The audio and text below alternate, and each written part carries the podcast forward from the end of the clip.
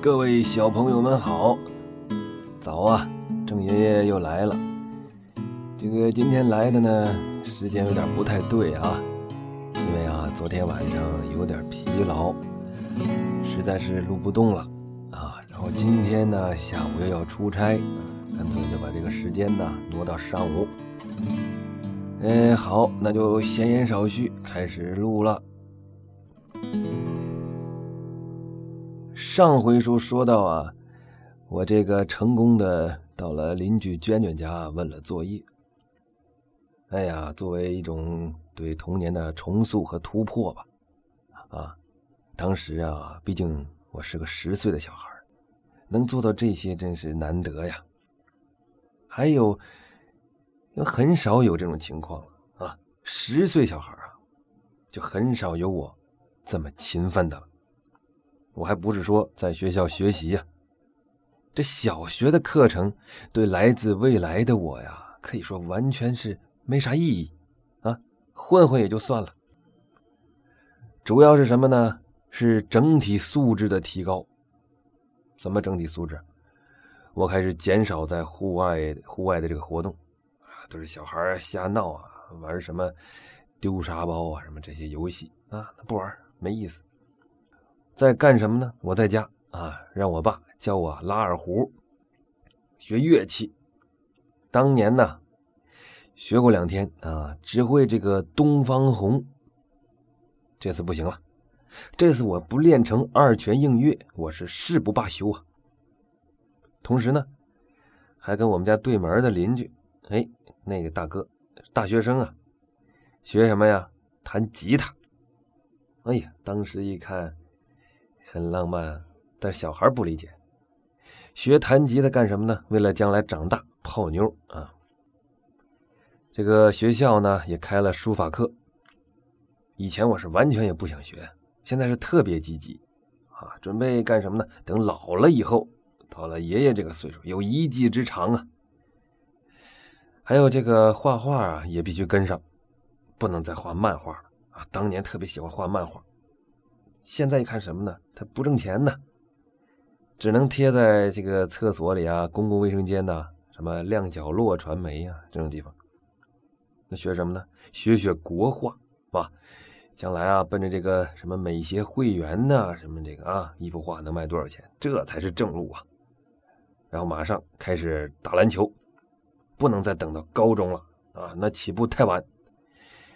哪怕我那时候现在个头比球我。高也高不多少，哎，必须得马上学会，这样到了大学呢，哎，起码也能进个院队吧，是不是？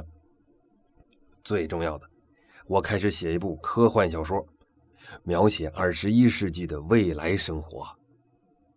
当然了，那只是我返老还童以前的回忆而已啊，不费吹灰之力呀，我尽量写实就行了，把这个大城市的冷漠。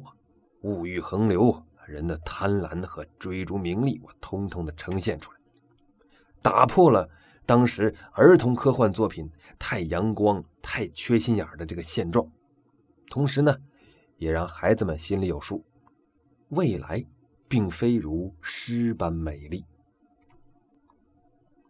我要是真能这么长大呀，那世界是不是踩在我的脚下呀？啊？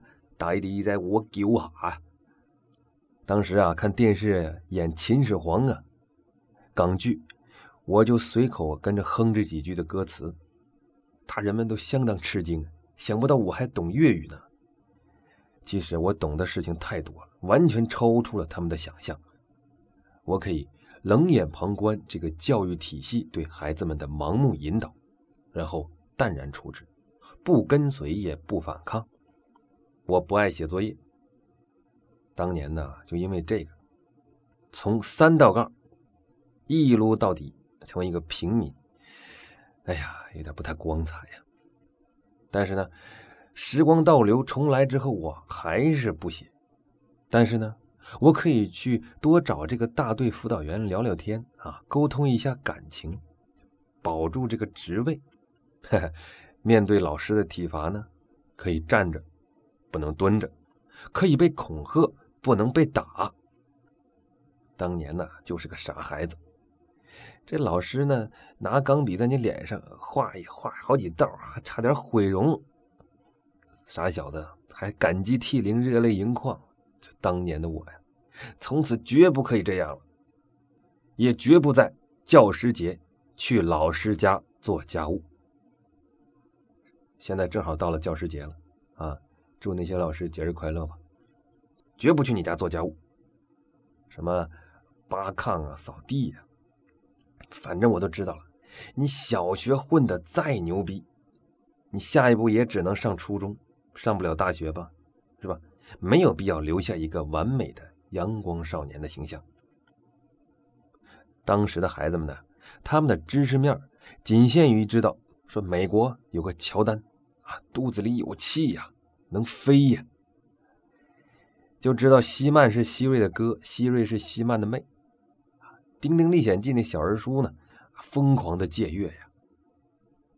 变形金刚模型，只有有钱的同学家里才能攒齐了。而我给他们讲什么？NBA 扣篮大赛也有超人啊，穿着超人的斗篷啊，将 X 战警、钢铁侠、蜘蛛侠、神奇四侠呀，《丁丁历险记》啊。以后的孩子们都忘了，冷落了。电影里的也有美国部队和威震天对打，他们除了这个高山仰止、目瞪口呆，都没别的反应了。当我感觉到还有多余的精力的时候，也会顺便帮助大人们解决一些关于这个婆媳关系啊、邻里纠纷呐等等问题。毕竟跟大人聊天呢，我还比较自信，比较自然。不用装幼稚。比如啊，我妈单位有个王主任啊，整天笑呵呵的，对我也挺好。但我知道啊，他过些年呀被双规了，所以呢，我就话里话外的提醒他。他呢就是一愣一愣的，有点似懂非懂。还有一个姓许的一个领导啊，他是练气功的。那时候啊，老忽悠我，让我跟他一块练。怎么练呢？说你闭上眼睛，想心里头有一个红灯泡，红灯泡越来越大，越来越大，然后用手指我说：“指我的手，哎，感觉到发热了没有啊？”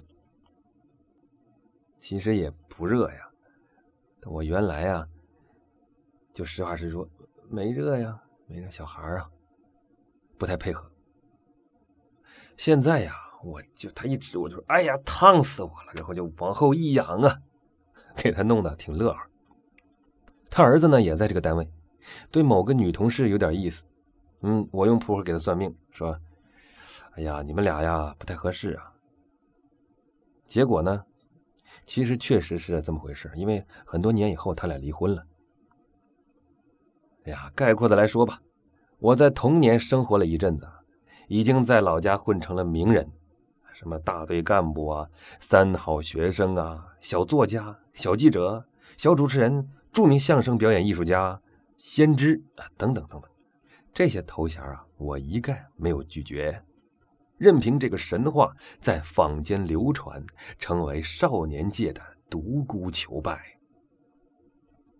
有一次啊，我在我妈单位这个会议室玩耍，当年呢，我在这个会议室门上。写了仨字儿公测办”，哎呦，导致啊，我妈被单位的领导狠狠的一顿批评。现在我是不能干那傻事了，我就东看看那西翻翻，发现一个破旧的座机电话。哎呀，这个落满灰尘呢，在一个角落里头，长期无人使用，还是那种手指头摇号码的。我也不知道怎么回事啊，就下意识的拨了一下我的手机号，当然是未来的手机号。结果通了。当时啊，时间过得有点长，有些往事呢我都忘却了。但是对面喂了一声，我又想起了前世今生啊。喂，大哥，是你吗？小朋友，你找谁呀？我不是小朋友，大哥，是我呀，我哎呀妈呀，我太激动了！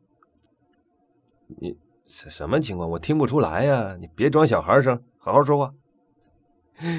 大哥，我没装，我就是那个发传真想去火星火火星那个呀。发传真来火星人太多了，我知道你谁呀？我是从地球过来呀，地球二零一二。你等我查查，二零一二几月几号啊？十二月二十号，快半夜了。我看看啊，哎，还真有个来电啊，零幺零六四二九六二零二。哎呀，就是我呀，大哥，你记不记得？你拿的手机是我丢的呀。哦哦哦！哎呀，是你呀！哎呀，你咋不早说呢？我太记得你了。是啊，大哥，真没想到咱们还能联系上。哎呀，我说兄弟啊，这都多长时间了，你咋还没来呢？大哥，我还想问你呢，我没离开地球啊，传错了吧？传哪儿去了？传我老家去了，二十二十年以前。啊啊啊！哎呀，这怪不得你这变小孩声。是啊，大哥，返老还童了我。哎，你别着急，这种情况也发生过，能处理。咋处理？换个机器呗。当时我就跟你说了，机器有问题，肯定不行啊。你们单位那破玩意儿不还卡纸吗？没卡住你就不错了。大哥，我现在这年代哪有传真机呀？除非我上日本，那你就去呗。大哥，你真能闹！我们还改革开放呢，我得建设祖国呀！哦哦，哎呀，那你们还有啥先进设备啊？我想想啊，有电话、电视、打字机、手电筒、自行车、缝纫机。别别别说了，都不行。不行咋办呢？那就委屈你多待几年吧，啊，等有了传真机再说。啊啊，其实大哥，我也没觉得委屈。哦，难道你有啥新想法？我呀，就把我的伟大的人生计划跟他大概讲了一遍。啊，有意思啊！哎，你这是要改变历史啊？也改变不了啥历史，就改改自己的人生。胡说！你就是历史的一部分，你改一点儿，整个历史就必将扭转。啊啊！那那我压力太大了。事已至此，大哥你看咋整啊？哎呀，改就改呗，不改则已，要改就好好改。怎么改是好好改呀？你这不已经几乎是天下无敌了吗？你好好琢磨琢磨，将来呀，如何使地球免于毁灭？你这这课题太大了吧？这得让科学家解决呀。你就当科学家呗。不是大哥，咱有啥说啥。我虽然挺牛逼的，但我不是那块料啊。嗯，那你就培养几个科学家。